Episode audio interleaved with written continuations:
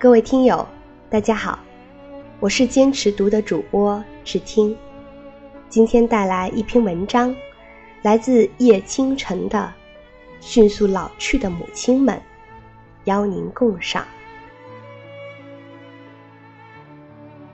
有一部法国小说叫《莎拉的钥匙》，说的是一位女记者不畏艰险。探究二战时期法国政府如何把犹太小孩送进集中营的故事。故事自有其微言大义。让我感兴趣的是女记者身份的设置。四十五岁，有孕在身。丈夫不想要这个孩子，她却坚持要生下来，哪怕代价是失去婚姻。探讨即将到终点的时候，他遇到了当年受害者的家属，两人一见钟情，从此幸福的生活在一起。即将来到世界上的孩子和被残酷剥夺了的孩子，形成鲜明对照。但让我三观被刷新的是，我之前从未在文学作品中见过这么高龄的女主角。并且状态是恋爱中，这个年纪不都是美人迟暮了吗？在人生舞台上，不应该饰演德高望重的大姐，或者睿智的女修道院长吗？当然，更可能是永怀情深的中年女，被伤害、被遗弃，对年轻貌美的女主角怀着深深的记恨之情。另一部让我惊骇的小说是《龙纹身的女孩》。女主角米克尔在岛上遇到四十五岁的西西里亚，于是，一段缠绵艳遇。书中多次说道：米克尔一生喜欢比自己年长的女性，随着他自己年纪越来越大，对方的年纪也随之水涨船高。什么？四十五岁还值得爱，还可爱？难道不是皮肤松弛、头发斑白、眼睛下面全是遮不掉的蝴蝶斑吗？在你年轻就是美的中国读者眼中，简直不可思议。四十五岁的中国女人在做什么？我家对面。有一所老年大学，我妈在里面学太极拳。有一天，她拿着招生简章对我说：“你也去报名吧。”我大吃一惊，我离老还有些年吧。我妈说：“可以的，四十岁以上，好多内退的女的都在学呢。”我拗不过我妈，去了一趟，大开眼界。有很多看着很优雅的女士，脸如桃花，装扮得体。当我问及年纪时，她们答：“老了，快五十了。”我立刻深受刺激。转了一圈，还是下不了报名的决心。四十岁就该修身养性，退到城市生活的边缘。不能去泡吧、旅游、赚钱，包括恋爱吗？看看老年大学的科目设置，舞蹈、音乐、宠物护理、养花、围棋、书法，都是有益身心的活动，但透着那么仙风道骨，那么退隐江湖。唯一跟钱沾边的课程是炒股，我最后一狠心走了。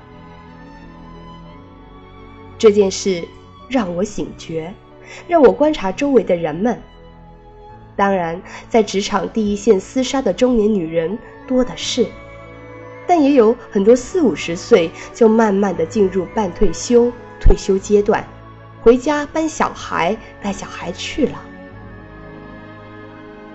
很多年前，我在一本书里看到过一个观点，解释了女性更年期的来由。书中说道：“其他哺乳类的动物，都没有更年期，会一直保持生育力，至死方休。只有人类有一个很明显的女性更年期。丧失生育机能的女性还会活很长时间。给出的解释是，人类的婴儿生来弱小，抚养困难，年轻女性难以独立抚养婴儿长大，需要年长有过生育经验的女性的帮助。个体牺牲自己成全大的物种。这个说法我很难认同，但我也承认，它就是我看到的我们身边的现实。升级为奶奶、外婆的女人们，责无旁贷，先负起育孙大任。不能再上班了，赚的钱还不够月子中心和月嫂的。不能再过清闲生活了。养兵千日，用在一时，哪里还有这闲情逸致？必须顺应女儿或媳妇儿的教育理念。她是丫鬟配钥匙，当家做不得主。如果孩子在外地，现在又不流行把孩子送回老家，毫无疑问，她过去。如果丈夫还在上班，那就两地分居。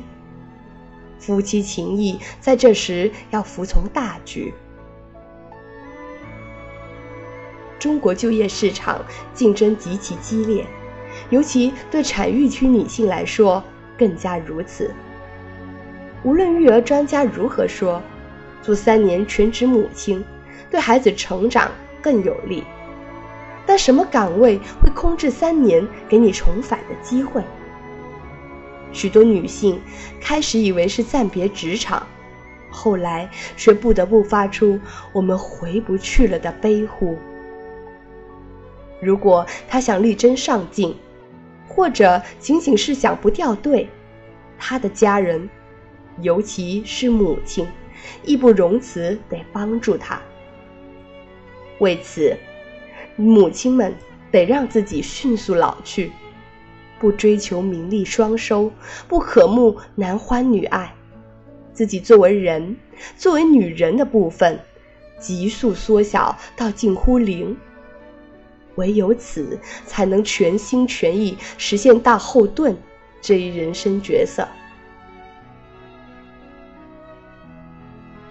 多少明星歌手在访谈中说过：“我怀念我的姥姥、奶奶。”她从小把我带大，这背后的无限心酸，还年轻的他们不懂。